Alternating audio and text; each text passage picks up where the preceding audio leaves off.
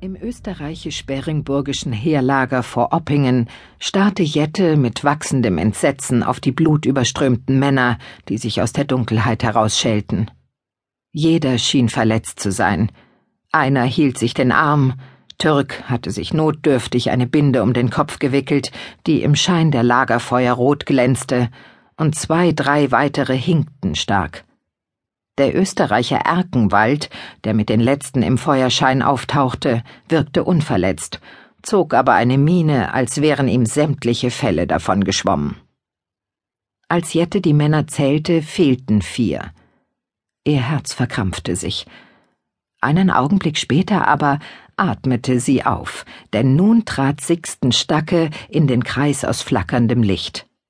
Ihm folgten Martin von Hallberg und Haro von Starzin, die beiden jüngsten Offiziere im Heer. Nur Hingensdorfs Stückmeister fehlte und würde Stackes Miene zufolge wohl auch nicht mehr zurückkehren. Was ist passiert? fragte Jette. Wir haben Kanonensalven gehört und dachten, unsere Kriegslist wäre gelungen. Es waren nicht unsere Kanonen, sondern die der Franzosen antwortete Stacke nach einem wüsten schwedischen Fluch. Aber wie konnte das geschehen?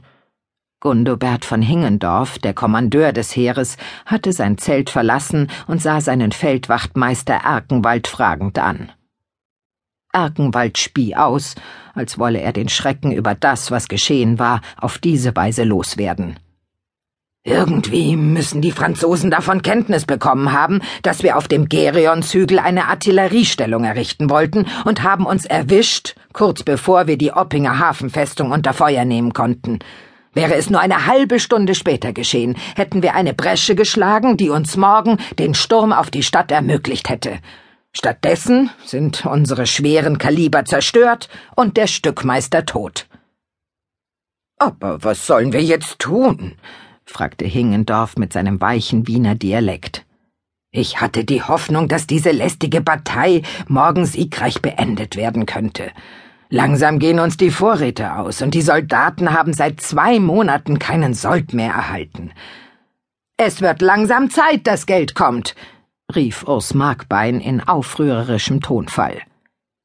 Er und die anderen Söldner mochten die Österreicher und Ungarn nicht, die unter Erkenwalds Kommando standen und knapp ein Viertel des Heeres stellten. Jette fühlte, wie das Grauen vor dem Kommenden in ihr aufstieg. Lange würde Hingendorf die unzufriedenen Söldner nicht mehr hinhalten können. Dabei war weniger der ausstehende Sold das Problem als die schlechte Versorgungslage. Ohne Geld konnten die Männer eine gewisse Zeit auskommen, aber wenn sie nicht bald etwas Handfestes zu essen bekamen, würde hier der Teufel los sein. Was den Sold betrifft, kann ich euch beruhigen. Seine kaiserliche Majestät hat einen seiner Emissäre geschickt, und dieser müsste inzwischen Rippweiler erreicht haben. Ihr, Erkenwald, werdet morgen dorthin reiten und den Emissär abholen.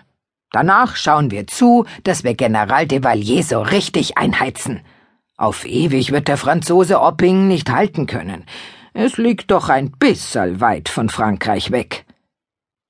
Zwei Offiziere lachten pflichtschuldig, doch Martin von Hallberg, der nur zwei Tagesreisen von Oppingen entfernt in der Reichsgrafschaft Beringsburg aufgewachsen war, schüttelte kaum merklich den Kopf. Die belagerte Stadt lag nördlich von Koblenz am Rhein, und dem Fürstbischof von Trier und den Herren der Nassauer Teilfürstentümer gehörte das meiste Land in der Umgebung. Diese Herren würden den Teufel tun, den französischen Nachschub zu behindern, der auf Mosel und Rhein bis hierher verschifft wurde.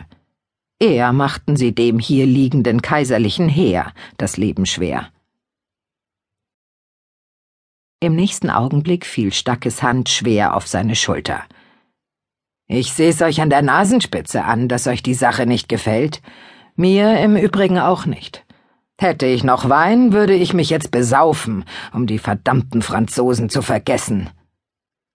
Wein findest du im ganzen Lager keinen mehr, erklärte Jette, die zu den beiden getreten war. Martin senkte den Kopf. Ich habe noch etwas übrig. Dann wollen wir euren Wein auf das Wohl des Stückmeisters trinken, den heute der Teufel geholt hat, erklärte Stacke und drückte Jette kurz